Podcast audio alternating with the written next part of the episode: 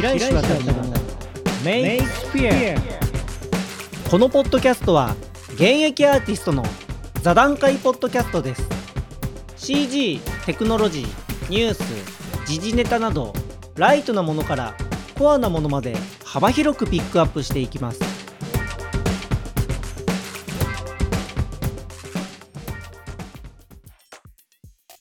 皆さんどうもお久しぶりでございます。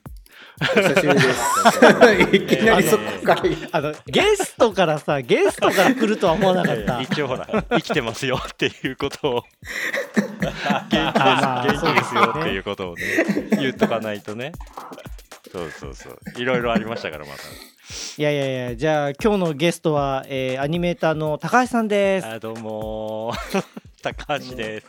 内ももさんの方がみんな馴染みあるんじゃないですか？ど本名うより。どうなんだろうねなんか割とでもプロジェクトをやってると確かにそっちで呼ばれることが結構多いねあのた高橋ですって何度主張しても、次に会う時は内ももさんうん呼ばわりされることが、だって仕事用のメールで内もも様ってくるのってなかなかなくない？ないですね。え俺ちゃんマジで？俺ちゃんと最後にこう文章書いた後高橋って書いて送信ってやってんだけどそれに対する返事が内もも様お疲れ様ですって書いてくんだけど。いやいいけどと思って。え？いやうん。面白すぎでしょそいいんだけどさ。うんななかなかね高橋の方がね定着してくれないのはうんそうそうあるよね。僕都合であのお弟だと思われてますよ。あのーえ？いやそれももだけでしょ合ってるのっつって。だってねですけどあの失礼ですけど、ご兄弟とはとかではないんですよねって僕多分数年の間に何回もありますもんね。だってね飲み会にねたまたま2人で揃って行ってさ「どうも内ももです」っつって「どうも大ももです」なんつったらさ もうな何かしらユニットかなみたいなとこあるよね。それはね。そうなんですよ。ユニット。あまあまあまあまあねうん。じゃああの今日はじゃあ高橋さんこと内ももさんで。はい。あもうどっちでもいいですよ。はい、よろしくお願いします。い もうどうでもいいよ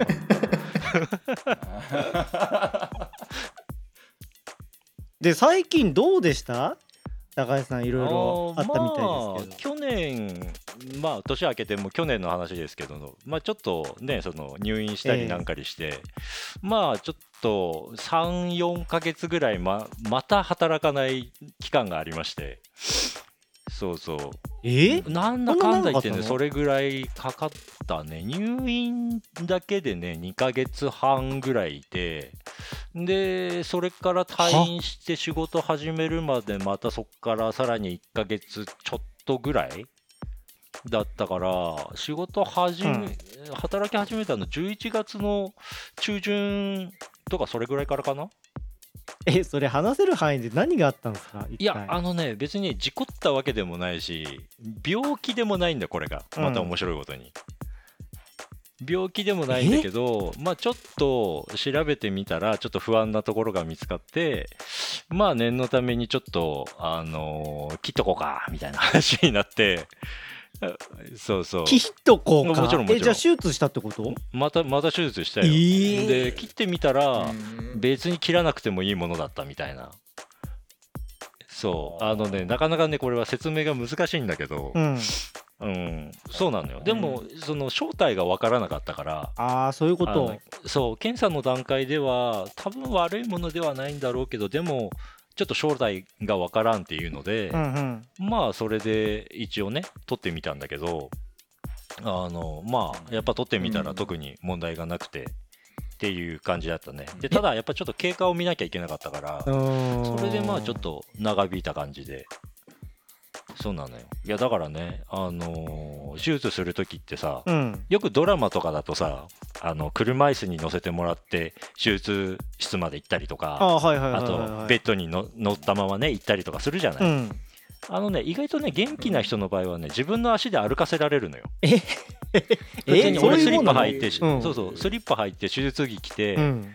であの看護師さんに連れてってもらって歩いてあの行ったのね手術台まで、はいはいはいはいはい。で手術台も自分で自力で登ってもらって、うん。じゃあここ横になってくださいねってやるんだけど、うん。あの手術始める前に最初はほら麻酔打つじゃない？ああはいはいはいはい。うん。だから麻酔科の先生とか看護師さんとかとちょっと喋るんだけどあの最初にその麻酔科の先生が俺のその経歴を見るわけよ。おおえそうそう。一応ほら本人本人確認とかしなきゃいけないから、うん。うん、一応名前と生年月日言ってでちょっと経歴見ますね。っつってこうカルテで経歴見るわけよ。その その時の 第一声が「派手な経歴してますね」って言われたからね。結構ねそうなのよ。あの何回か過去ね実は手術入院をしててええ。ちょっとね、はい。あのほらあのカナダでね事故にもああったんだけど。まあまあまあまあまあまあまあうん、それも含めてなんだけど、なかなかね、普通の人は一生に一度もうないようなタイプの手術を過去何回もやってて、うん。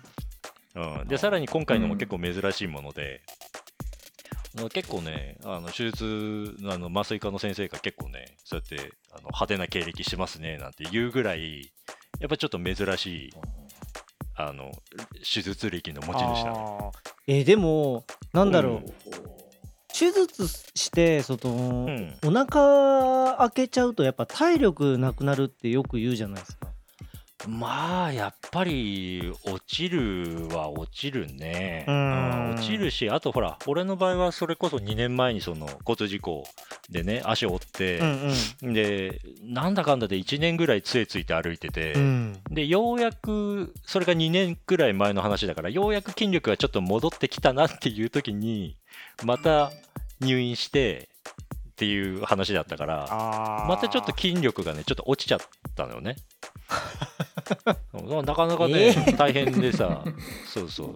しかも入院中はね最初の1ヶ月はね飯抜きでえ？点滴だけで過ごして、1ヶ月1ヶ月飯食えず、うん、1週1ヶ月とうね、ん、2週間ぐらいかな。マジで？うん飯抜き飯え抜き。じゃあもう本当に点滴のみで生きてた？のみのみのみのみ。きそうそう。ついでそれでもねいや割とねあの動かないからそこまでねカロリーは消費しないってのもあるのとこういう問題。あとや、うんうん。あとほらあんまり俺も今回はその初めての入院ってわけじゃなかったから、うんうん。割とそのなんだろう過ごし方が 過ごし方が分かってるというかさ入院中の。そういうこと。うん、で今回は一応個室借りて、うんあのネットがつながるように自分のノートパソコン持ってってやってたのね。うんうんうんうんでまあそれで暇も潰してでもやっぱりこううん食べたい欲求はあるじゃない。うんでも食べたい欲求をどうやって解消してたかっていうと、YouTube で大食いの人たちの,、あの動画をずっと見てた。頭悪いなそれおかしいでしょそれ余計ね いやもうねあの本当ね大食いの人とあとね孤独のグルメ。あーはいはいはいはいはいはい本当ね日がない一日見ててもうね ずーっと見てた。よでもねこれねよくみんなにやっぱりねそれ逆に辛いでしょって言われるんだけど実はねあれ見てると見てるだけである程度満足になる部分があって。いええそうなのよ特にねあの大食いの人たちってもうすごい量食べるじゃん。うん。ありえない分食うから、うん。もう見てるだけでもう,、まあ、もうもう見たくねえわってなってくるのよ。もうそれでもう結構ね満足しちゃって。まあ1ヶ月ぐらいは大丈夫だった。あれかしらあの満腹中枢が映像によって刺激されるからってそういうこと？そうそうそうそうそうそうそうう。ん。だから生実家見てないといろいろ妄想しちゃって、うん。あれなんだけどもう見ちゃうと意外と満足するみたいな、なるほどね。そんな感じ。なるほうん。ど。そうそう。なんかそんな感じでねまあ2ヶ月半。まあ最初の1ヶ月はそれぐらいそんな感じで過ごして。うん。でその後はようやくご飯がちょっとずつおかゆから始まって三分がゆとかうん。五分がゆとか始まって、でまあ食べ始めから1週間10日ぐらいしてようやくまあ普通のメニューが出てきてでまあようやく食べれるようになったみたいあー。そんな感えーじゃあうん。今はもう普通？なあ全然普通ですよ。あそうなんだ。そうそう。でもねおかげでねあのそうそう入院する前にいろいろその検査した時にうん。脂肪肝ですねって言われてたのよ、え？そう。ー？あのねカナダに行って、うん。あのあまりにも自由気ままに過ごしてたせいであのね日本にいた時からするとかなり太っちゃって向こうにいる時に。ああはいはいはいはいはいはい。日本に帰ってきた時の体重がね84とか5とかあったのよ。うん。うんでまあ俺身長が180ぐらいあるから、うんうんうん別にそこまでね身長の割にはなんだけどそこまで肥満ではないんだけどただ筋肉じゃなくて全部脂肪だからさ、うん、脂肪で85まで増えちゃった、なるほど。脂肪増えちゃったから、で検査したらちょっと脂肪肝ですねみたいに言われてそうそうでそれがねあのまあダイエットも始めて、うんでさらにその入院中1ヶ月飯食ってないとかって期間があったおかげでねえっとね10 12、3キロ落ちたかな。すごいねそれもあら、すごい。2ヶ月、そうだね、2ヶ月、入院中だけで10キロちょっと落ちたかな。ええそうそう、だから今は体重が、まあそれからでもちょっとは戻ったけど、でもまだ70、73とか。うん。ああ。うん。だから体的にはまあ健康体になりました。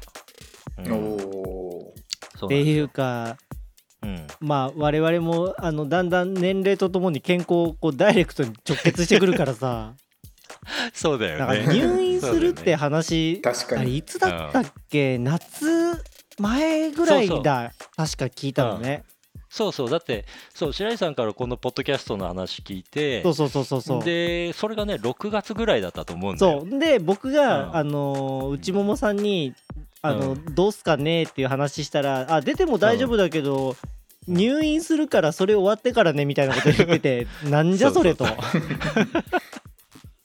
そうなのよね。うーん。そうそうそう。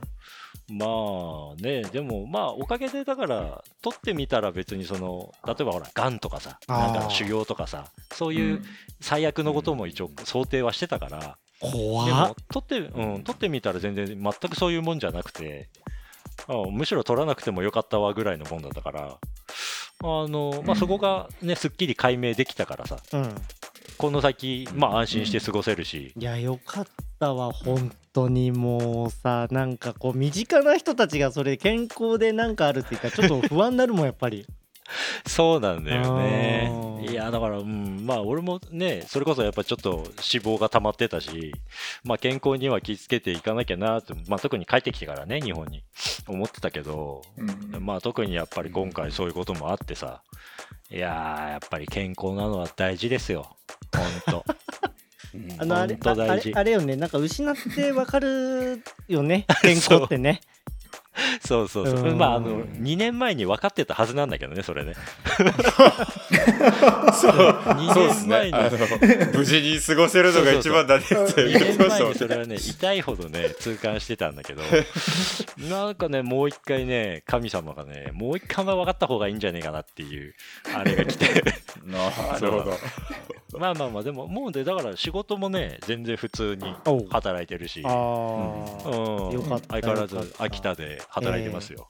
ええそう。でまあ今日のね、うん。あのーえこのポッドキャストのこの内容なんですけどまあはいはい。内ももさん今秋田で働いてるじゃないですか。うん、あのまあカナダから戻ってきてね。うん、うん。でまあ今日ネタらしいネタっていうよりかはそのうん。実際、うんまあこういうとあれだけど地方地方とかね、まあ、実家とか田舎とかそういったところで、実際アニメーションの仕事をするってどういうことなんだろうっていうのをねちょっと一回聞いてみたくて、そうね。うんでそれをね、まあテーマになんかあの4人で話せたらなと思ってます。はいはいはい。はい、はいはい。まあそうですね。まあだ今はちょうどそのあの秋田の実家の一室でうん。今ずっと働いてて、まあやっぱりメリット、デメリット、まああとはなんとなくこう苦労するところとかもやっぱりちょいちょいやっぱりもう2年近くややりやっててね、うん。まあ出てきたところなんですけど、うん。まあやっぱね、なんだろう、まあ、結果から言うと、やっぱり慣れちゃうと、別にどこにいても、まあ、快適にお仕事はうん。できるんですけどね。うん。んただやっぱりね、これは向き不向きは、まあ、絶対あるかなとは思います、やってて。あうん。うん。確確かうん。で俺もね多分どちらかというとやっぱずっとほら東京で10年ちょっとねやっててっていう経験があるからやっぱり本当はそのスタジオとか行ってみんなと一緒にあの時間内で一緒にやってでコミュニケーション取ってっていう方がおそらく俺自身も向いてるたちだろうなとは思うんだけど、うんうんうんうん、でもね、割と、うんまあ、それはそれとして、こういう一人で黙々とやるのも、まあ、最近はだいぶ慣れてきたなとは思います。うん。あの実際うん。ああのどうして秋田でやろうって言える範囲で決めたんですかね、東京じゃなくてああ、いや、本当はね、最初はやっぱり、あのーカナダから戻ったら、まあ、また東京の方で働くつもりでいて、で、まあ、あの、どこだろう、分かんないけど、埼玉とか千葉とか、あの辺に、まあ、家族でね、アパートとかマンションとか借りるなり、買うなりとかわかんないけどして、うんうんで、腰を落ち着かせて、で、まあ、東京の方の今までお世話になったスタジオさんの方にまた行って、で、なんかやりたいなぁなんては思ってたんだけど、うん。まあちょっと、まあそのタイミングでね、ちょっと家庭の事情的なところが、まあ入ってきて、っていうのが一つと、あとやっぱり、俺も嫁さんも秋田県出身なんだけど、まあ、いつかはちょっと秋田で、あの、子育てしながら働けたらいいよねって話はずっとやっぱりしてて、うん。で、おーそっか、でもこれだと俺今、あの、関東の方とかにちょっと出てくるのんどうなんだろうなっていうことがちょっとうん家の事情であったのね。うんで、それで、あのーカナダに立つ前にお世話になってた人にちょっとそういう話してたら、ちょうどその人が、あの、新しいスタジオを立ち上げて、うんで、そこのスタイルとしては事務所をか、事務所は一応あるんだけど、そこでみんなで集まってやるんじゃなくて、別に関東、その東京近辺にいても自分のアパートとか家とか、で、その在宅でやってもいいですよってスタイルでやりますって言ってたのよ。おーうんそれで、おあ、じゃあちょうどいいじゃないと思って、で、その人ともやっぱりね、また帰ってきたら一緒にやりたい、仕事したいなと思ってたから、あ、じゃあ、俺ちょっと今こういう事情があって、で、秋田県の方で、あの、働いてみたいなって思ってんだけど、大丈夫かなって話したら、あ、全然そんなの、全然いいですよっていう話になって、えー、そうそう。だから、あの、基本的にはそこのスタジオさんの社員ではないんだけど、うん。フリーランスなんだけど、うん。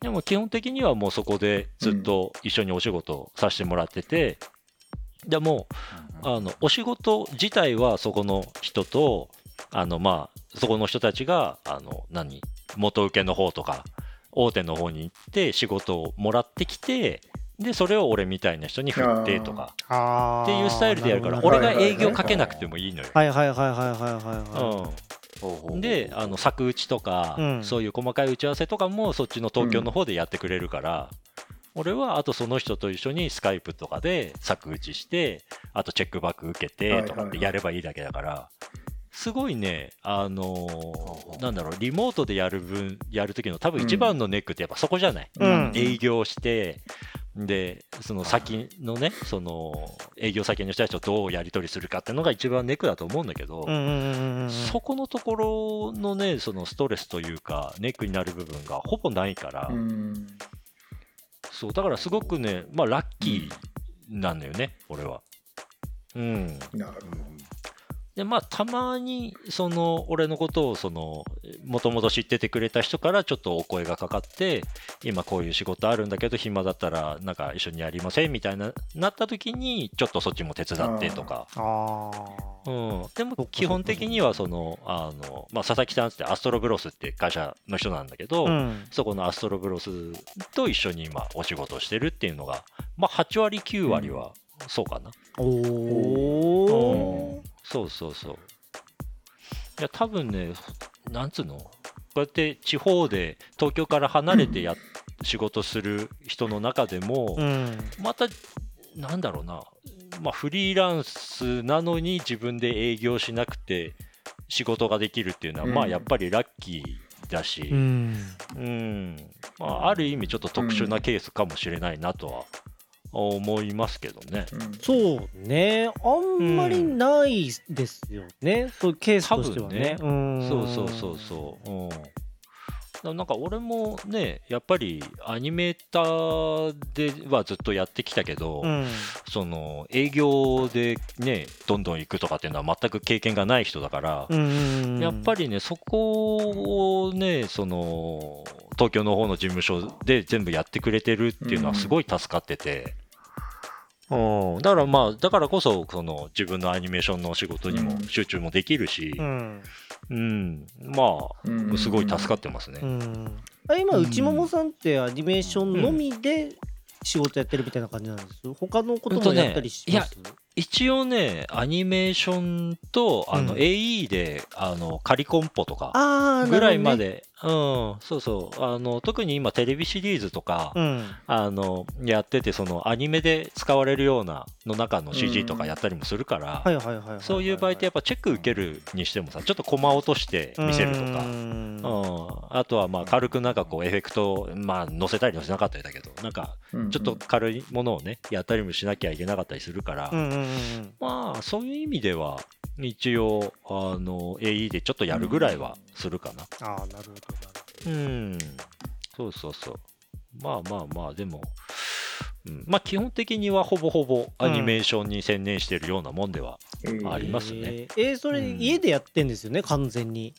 そうそう、家でやってる。え家でしかもね、うん。自分の仕事場っつってもね、あの、俺と嫁さんの寝室の片隅にね、机、机置いて、やってる。だから今、後ろに、後ろで、あの、嫁さんが。まさに その状態で今と撮ってるってのもすごいですけどね。そうそううそう。ん。で、隣が子供部屋があるから、はいはいはいはいはいまあ今はもう子供うん。寝てるけど、うん。でもね、やっぱりね、あの結構ね、うるさい、日中はうるさいし、休みの日とかは。ううんん、子供帰ってくればギャーギャー騒ぐし、あと子供のうちにある唯一のゲームがあの 3DS おうしかなくて、う。んうん。でそれ俺のうちのこの部屋で管理してるから、あの宿題が終わったらやってもいいよって言ってるから宿題やってお父さん丸付けしてっつって丸付けをしにプリントを持ってきて丸付けをしてでゲームを渡してとかってやんなきゃいけない仕事中でも、はいはいはいはい。えそうそうそう。いうの。子ど子供の妨害ってやっぱあるじゃないですか家でやってたら。あまあまあ全然ありますよ。あれそれどうやってオンオフ切り替えてんです？いやもうね慣れ慣れですよ慣れなんだ。いやだからね仕事いや子供だけじゃなくて、うん。だから今うち俺と日中ねあの俺とあと親父とあと俺のじいちゃんも一緒にいて、うん。じいちゃんが今年98なんだけど、うん。めっちゃ元気でボケてないし飯も食うしお風呂もな何もかも全部自分一人でできる人なの。はいめっちゃ元気なのだから、うん。で昼飯とか作るのは俺の役割なのね。わかる。だから朝仕事始めて8時9時ぐらいから始めてで11時半ぐらいになってくるとこの業界11時半ぐらいって結構さみんなようやくこう波に乗り出してるぐらいの時間じゃん、うん。エンジンかかってきたぜって時じゃん、うんうん。そういう時に飯作りに行かなきゃいけない。飯作りに行かなきゃいけないね。飯作りに行ってでなんかこうラーメンとかうん。家の昨日の夜の残り物とかで何か作ったりとか、あと嫁さんが買ってく買っといてくれた冷凍のチャーハンとかなんかいろいろ作って、うん。で飯を作ってでまた戻ってきてで12時半ぐらいからまた仕事始め再開して、うん。でやってると今度2時3時になると子供が帰ってきてでそこで丸付けをして ちょっと今日学校で何やったのみたいな話をして、やべえカオスだそれ。うん、でまたそこから仕事集中してやって今度6時ぐらいになるとご飯の時間になって、うん。うんうん。ご飯一緒に食べに行ってでお風呂一緒に入ったりとかあと皿洗ったりとかいろいろやって、でまた9時ぐらいになると自分の時間がなるからそこでまた忙しい時はそこから仕事してとか。すごい生活にす密着げしてる。えななんかめちゃめちゃハードじゃんこれ。だからねあのね会社で働けるってすごい楽よ、うん、ですね。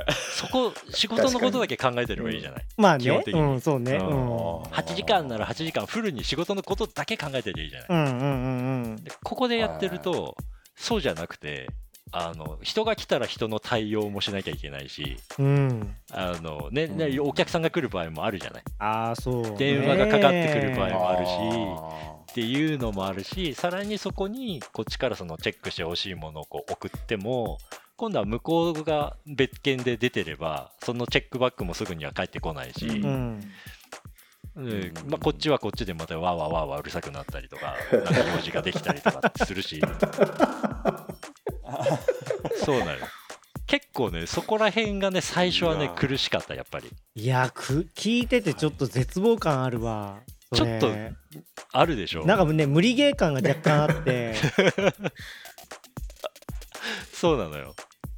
いやだからね最初ねでしかもこうやって今はもうすごい今だから俺楽しいんだけど、うん。こうやって普段この同じ業界の人と喋ることがほぼないのよ、うん。あそうよね。だってねそう。よスカイねプでその作打ちとかうん。チェックバック受けたりとかっていうのはもちろんするんだけど、うん。まあで仕事の合間にさ、そういえば昨日どうだったのよみたいなのとか、おいいじゃん、それ、いいアニメーションじゃんみたいな話とかできないわけよ。あーそうか。そう、もう一人でただただ黙々と仕事をして、で、親父とじいちゃんに飯を作り、うん。また仕事をして、子供の宿題とかいろいろ見てっていうのをずっとやってなきゃいけないのよ。やべ孤独だわこれ。結構、うん。結構ね、孤独そう、孤独、まあ、まさに、まさに孤独のグルメ。何がまさにかわかんない。そうなのよね。そう、だから、メリットトとしては、うんまあやっぱほら、まず通勤時間がゼロなのよね。うんうんうんまあこれはやっぱ結構いい、うんまあメリットだと思うのよ。うん無駄がない。時間の無駄がない。デメリットとしては、あの、仕事とプライベートを切り替える時間もゼロ。なるほど。電車とか通勤する時間がないから、うん、なんだったらここのうん。今座ってるデスク上で切り替えなきゃいけないわけで、うん。ここに子供が来るわけだから、ううんん。そこら辺がまあ最初は結構やっぱ大変だった。えそれお父さんお怒ったりしないの？え何が？え子供来たら今パパ仕事してるんだからちょっとどっか行ってなさいみたいな。いやまあそこまで怒ることはないけどただやっぱり忙しい時とかは、うん。わごめんごめんちょっと今仕事してるからまた後でねとか、うん。うん、やっぱね仕事しててもねいきなりダーって入ってきて、うん。お父さんなんかね今ねピカチュウがうんたらかんたらでねとか なんかポケモンの話。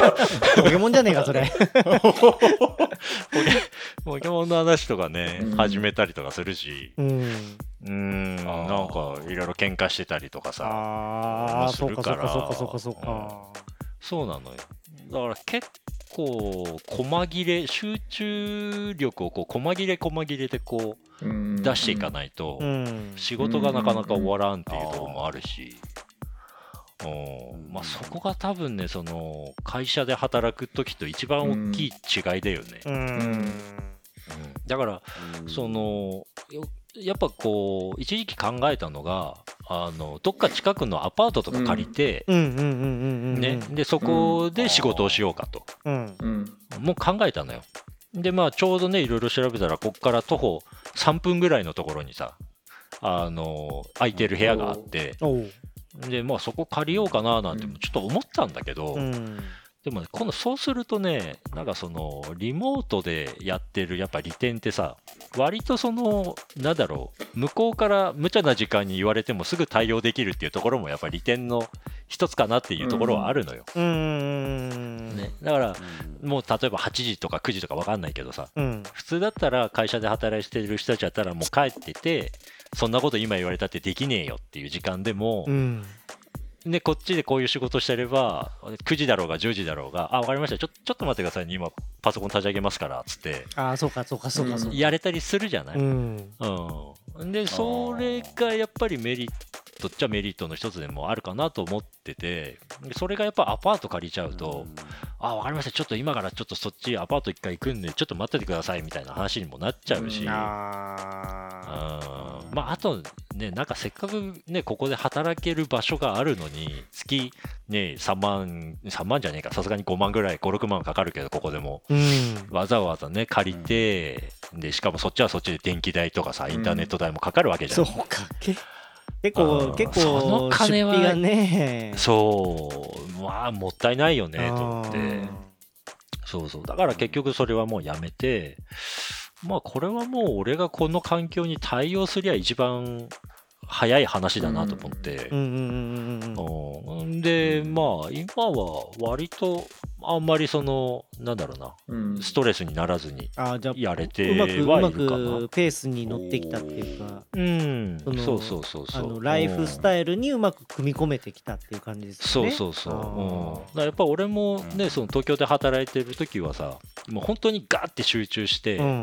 やっぱどこの会社でもやっぱね、忙しいじゃない、しゅうん。スケジュールがタイトだから、うん。ガーッと集中して、もう話しかけんなみたいなオーラを出しって、でガーってやってたから、やっぱね、最初はこうやって途中で子供が入ってきたりなんなりっていうのが、やっぱ結構ストレスではあったんだけど、うん。もうまあまあ、うん慣れた。だいぶ。うん。うん。あとそこがどうしても慣れない人もいると思う。だよねそれはね。でしょ？だって聞いてるだけでちょっと嫌でしょ。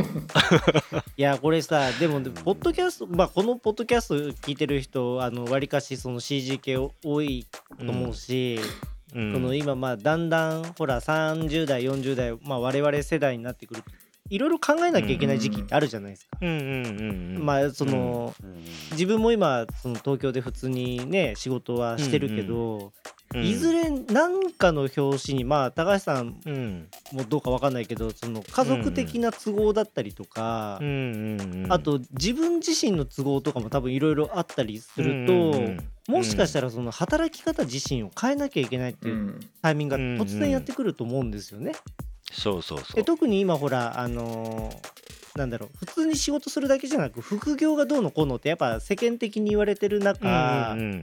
うん例えばそのメインで働いてるところ以外の自分の、うん。まあ、自宅でうん。例えば何か仕事するなり、まあはいはい。何かを生み出して売ったりっていうふうなことを考えるとうんやっぱその新しいススタイルにちょっとずつ変わりつつ、まあ、仕事のね仕方とかもやっぱ変わりつつあるのかなとはちょっとね思うんですよね。そうだね。うん。そうだから、うん、俺もねこっちでその仕事始めてで久しぶりにこう連絡ね誰か知り合いに取ったりすると、うん。まあやっぱほら同年代の人がやっぱり多いから、うんそうするといや僕もちょっと今今度実家帰りたいななんてやっぱり思ってるんですよねなんていう人がやっぱ結構いるもんね。だよね。ちょっとずついや自分の周りでもねなんかねやっぱうんそういう話はねちらほらやっぱ聞くんですよ。そうなんだよね。あーいやだからねそこでねまた、まあ、デメリットというか、まあ、苦労してるところの話になると思うんだけど、うん。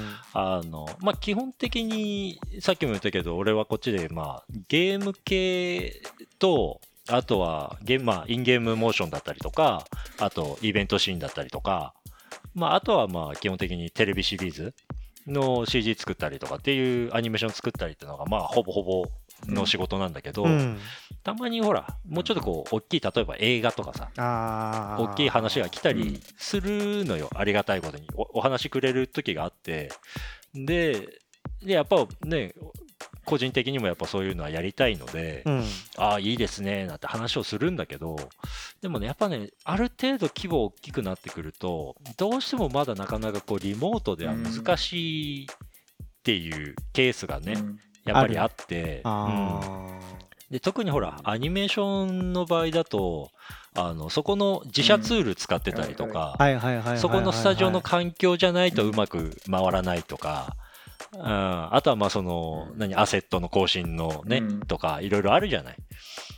そういうところもあって、まあやっぱり大きいプロジェクトになってくると、いや、すいません、ちょっとリモートではむちょっと難しいんですよねっていう話がやっぱりあるよね。ああー。で、俺もできれば、まあ、今後は、まあ、それこそ今年の、まあ、後半ぐらいからはって考えてるんだけど、あ。うんうん。まあ、そういう場合は、例えば3ヶ月とか半年とか分かんないけど、その期間だけ東京に出向いて、で、その時だけ、あの、そこのスタジオで仕事して、で、また基本的にはこっちで、またこっちで仕事続けて、で、またそういうお声かかったらそっち行ってっていうスタイルでやっていこうかなって今は思ってるんだけど、あうーん、でもなかなかやっぱりね、まあ多分アニメーションだけではないとは思うんだけど、うん。まあやっぱりその、なんだろうね、まあその、秘密も守んなきゃいけないとか、あと環境的な話もあって、あーなかなか、あの、リモートでは受けられない仕事もあるっていうのが、ううんん、まあちょっと悔しい思いをするところではある。まあでもさ、うん。昨今、まあこう言うとあれだけど、できなくはないはずなんですよ。まあまあそうなんだよだっね。てさ、うん VPN でつなぎゃいいんじゃないの、そもそも。ね？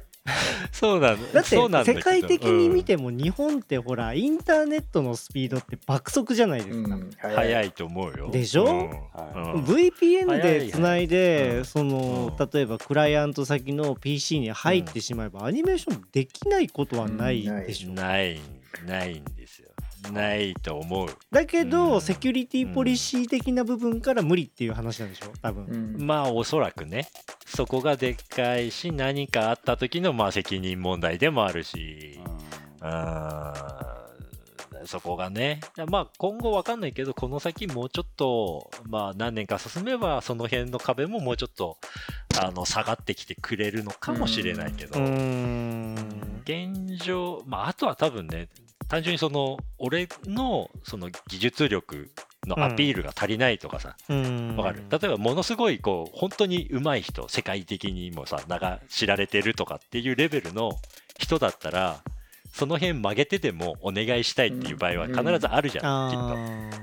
俺自身のレベルがやっぱまあそこには達してないからまあじゃあまあすいませんけど今回はごめんなさいってやっぱ言われちゃうんだろうなって勝手に思って悔しいなっていや でもでもさほらアニメーター慢性的に枯渇してるからそれはないと思うけどね、いや。あー。いやーうん。いやこの前まあねほらあの僕とのりさんとももさんでほら 5G がどうのこうのって話してたじゃない。でもほうほうほうほうだけどなんかあー。5G が来てもなんかこういうリモートの話には直結しねえなってちょっと今思っちゃった。なんかそのセキュリティポリシーの問題になっちゃうと。そうそうそうそう。ねえ。うん。もうね、なんかその通信速度がどうとか、技術的な話がどうとかっていうところじゃないのかなないよって、ね人間の問題かなって、うん心の問題というか、心の問題まあ、まあ、あの会社ポリシー的な問題？そうそうそう、んうん、心配っていういやさ。でもさでもこれうまいことなんか緩和するなりその、うんうんうん。セキュリティ面でうまくいく話にしないとやっぱそこで苦しむ人って増えるだろうね例えば。いやー、そうなんだよね。うん。だからうんほ本当になんかあのー地方に引っ込んででもそのパフォーマンス発揮できるっていう人も当然いるだろうし、まあ内ももさんもほら、うんあのライフスタイルに乗っけてくれば別に仕事に支障はないわけじゃない、うん。考えて。まあ特にないね。ないでしょ？うん。うん。でしかもその例えばクライアント先だったりそこの仕事の時間帯に合わせればいいはじ話じゃないですか、うん。それこそ通勤時間ないわけだから、より融通聞くはずだけど、うん。だったらなんかねうーんもうもうそろそろなんか5060代とかにもし差し掛かってきたらままた別の話の問題になってくるだろうと思うから、うん。うん。うん。うん。だってねわかんないけどのりさんだってもしかしたら海外からこっちに帰ってくる可能性があって、ね、実家の方でやりますとかいう話もなきにしもあらずだしもしかしたらねあのロンドンにいながら日本の仕事やるかもしれないみたいななんかそういうケースもあるじゃない、うん。だから場所とかその環境に依存しちゃうとなんかやっぱ生産性がすごく落ちるっていう部分が一方であるから、なんかそれをねうまくあのー打開していかないとね、うんそうなんだよね。いやだからやっぱりね、それこそ、あの、カナダのそのバンクーバーとかさ、うんモントリオールとかさ、今すごい日本人の人も渡ってるじゃない、あっちに。で、やっぱり、まあ、上手い人もいっぱいいるし、で、ね、そういう人たちに、その映画とか、それこそ大きいプロジェクトになった時にさ、あの、なんかちょっと手伝ってもらえればさ、ああ、そうね。やっぱりいい,、うん。いいと思うんだよね、うん。俺としては。うん。でもその時にただ単にそのリモートだからとかセキュリティの問題っていうのでなかなか触れないっていうのはちょっともったいないんじゃないかなってやっぱ思うところが、だよねうん。やっぱね日本人のそのアニメーターさんでもすごい今は海外に出て若手でもあとベテランの人でもいっぱいいるわけじゃない、うん。上手い人が。うん。うん。うん、でそういう人たちをやっぱ積極的にね、できればもうちょっと取り入れてもらって、で、日本のね、その映画とかをもっとこう面白くなってくればさ、うん、俺はいいなとは思うんだけど、うんいやーそうだよね。しかも、うん。ほらあのーカナダとかモントリオールだったらタイムゾーン違うからちょうどいいんだよね。そうそう24 時間労働するのかっていうとちょっとあれだけど。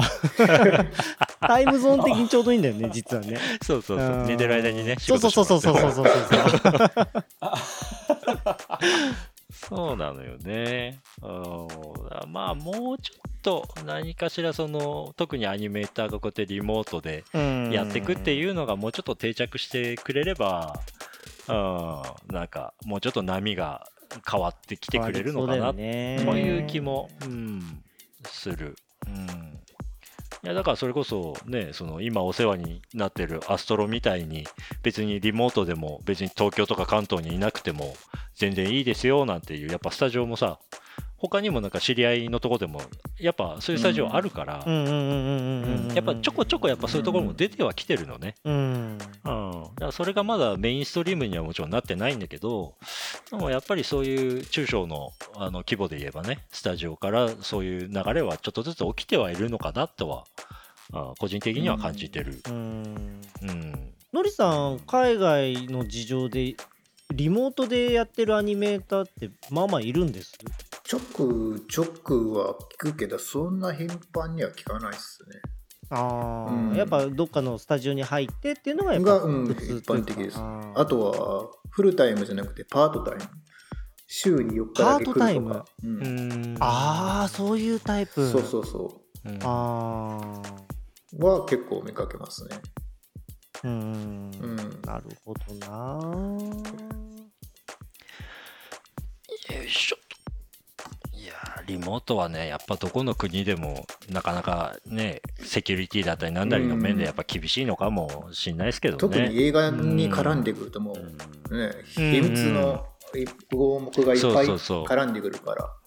ああそうかそうかそうかそうか。そう。うん。えうちももさん今それ仕事をしてる時ってデータとかってどうやってんです？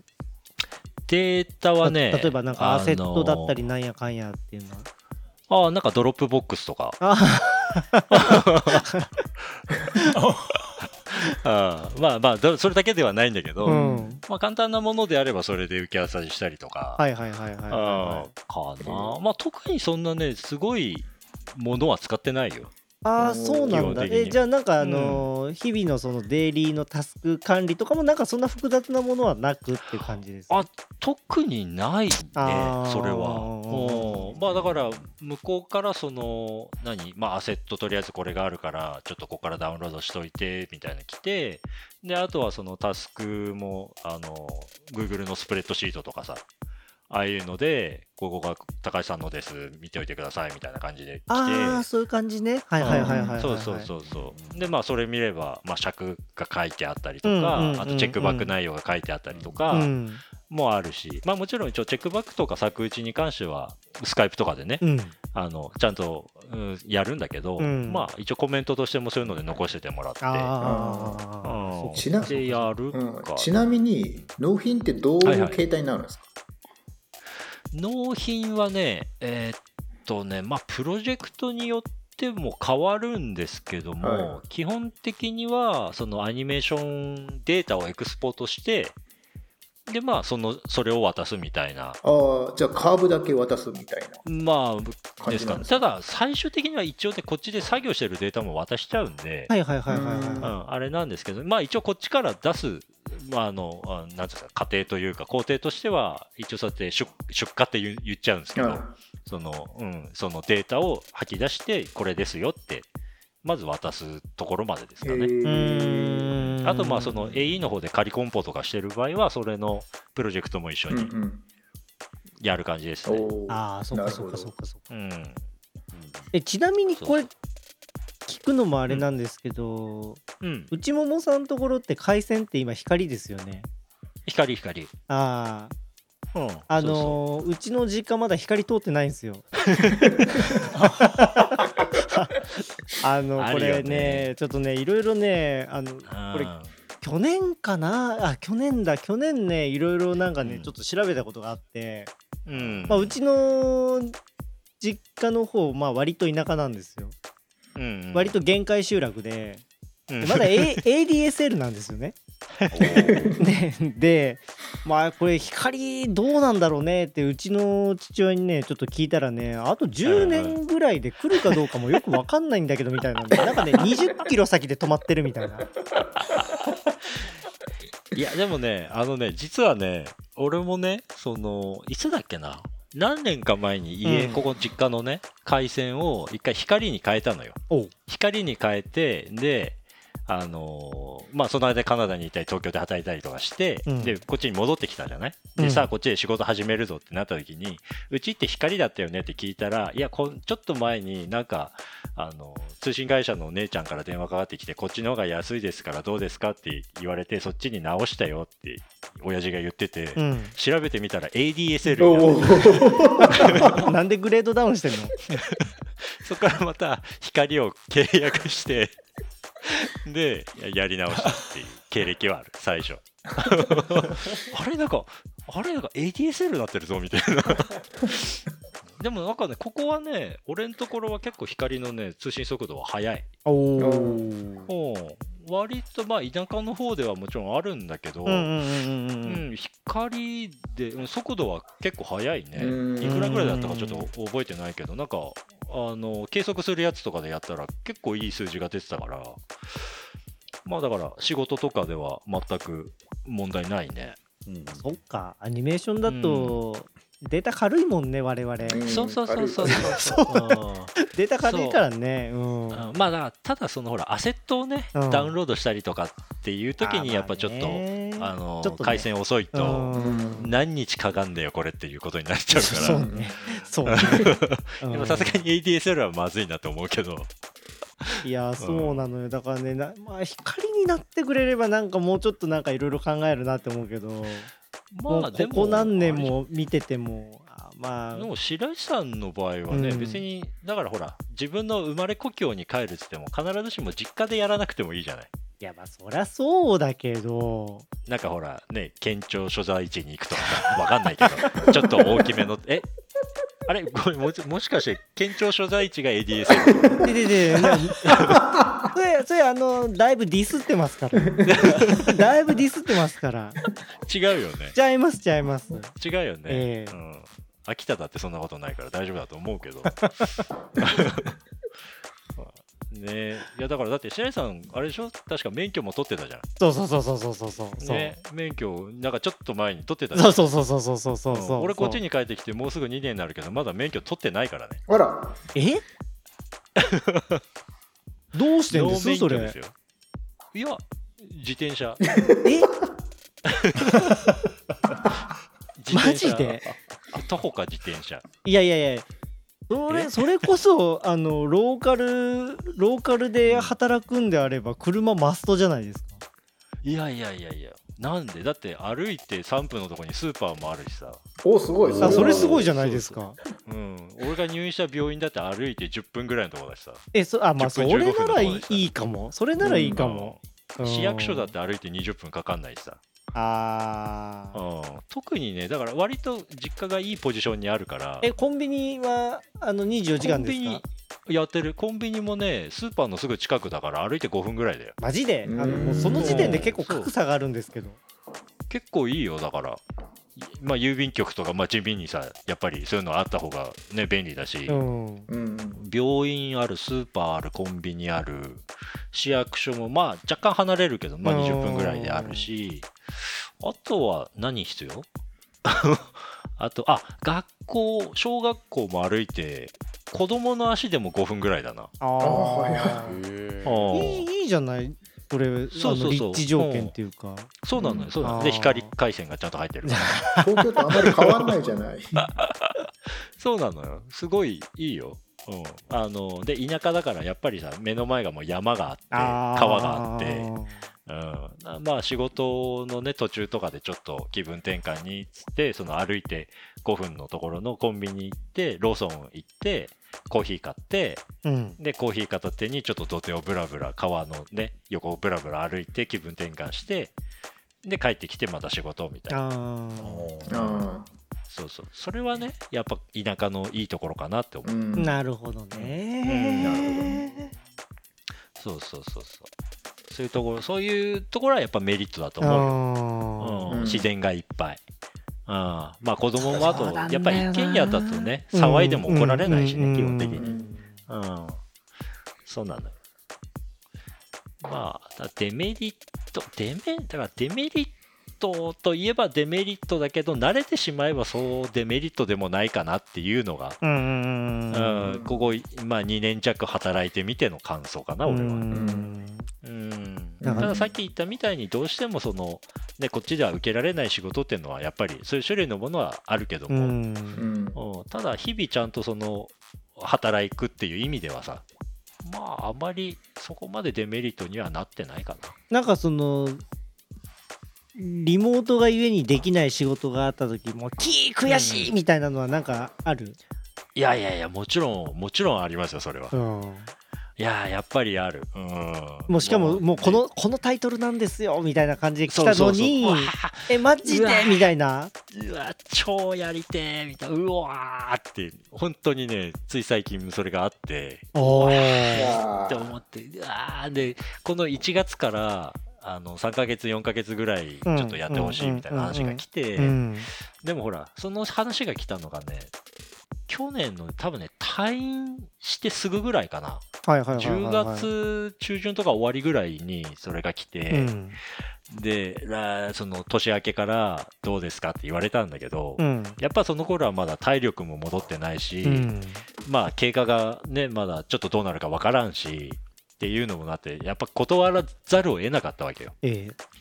ああだからねもううわーと思ってまあそれはねまあリモートだからどうこうって話ではもうないんだけど。えそういう問題なの個人的いやリリリモーいトじゃない個人的なほら個人的なその体調のねああそうかそうかそうか理由もやっぱ入ってくるからあれなんだけどまあでもやっぱそういうねなかなかパッと分かりました。すぐ行きますっていうのはできないから、まあね。うん。まあね。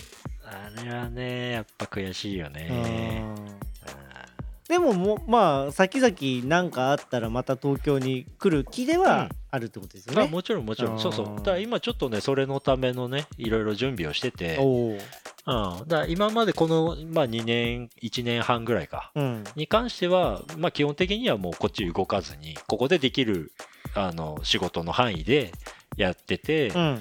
ていうスタイルでやってたんだけどまあやっぱり今後はちょっとやっぱりそれだけではまあ個人的にもやっぱりもっとそういう仕事もやってみたいっていうのもあるし、うん、あとほらやっぱちょっとたまには顔見せとかないと顔忘れられたら嫌だから。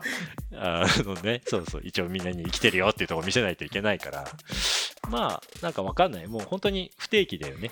何かしら1ヶ月かもしれないし3ヶ月かもしれないし、え。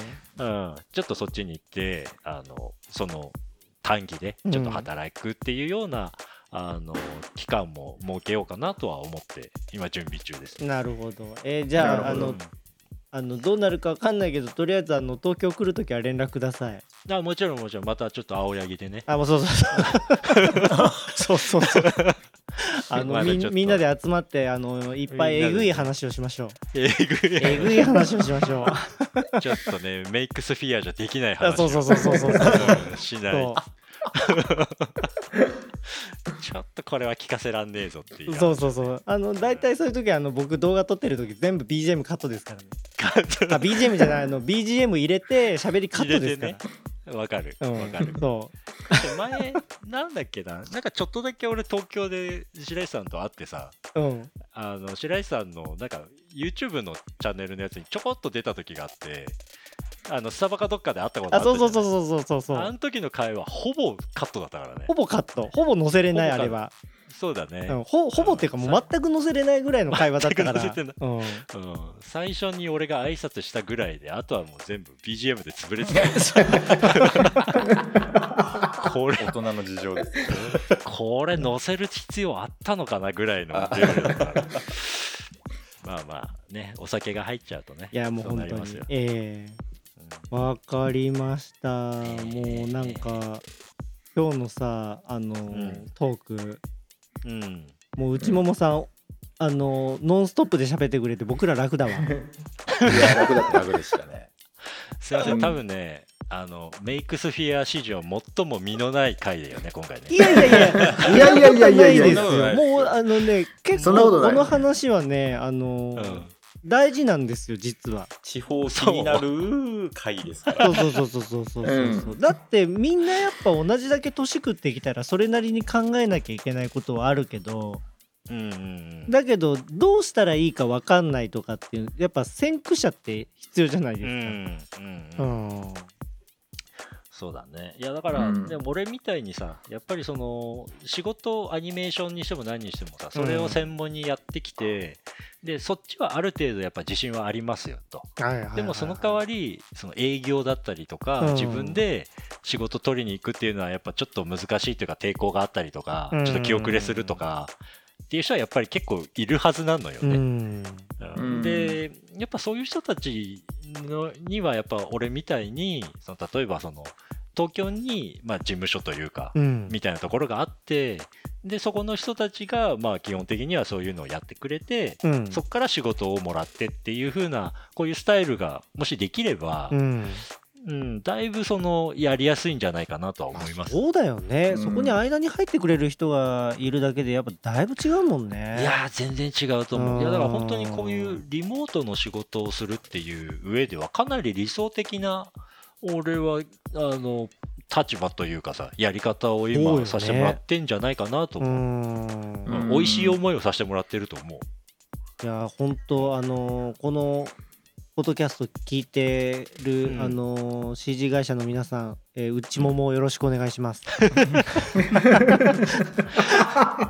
あのアニメーション、うんアニメーション困ったらとりあえずあのあのツイッターアイコンのあの内ももって書いてるところに、内ももえーそうそうそうそうあそこにあの DM を 投げて DM を送ればそう DM を送れば なんかあのリアクションあるんじゃないかなと思います。そうそうですね。頑張ります。はーい。え、のりさんはまだ日本帰ってこないですか？それがね、うん。まあいろいろ話しててどうしようかっていうのが わかると思うんですけど。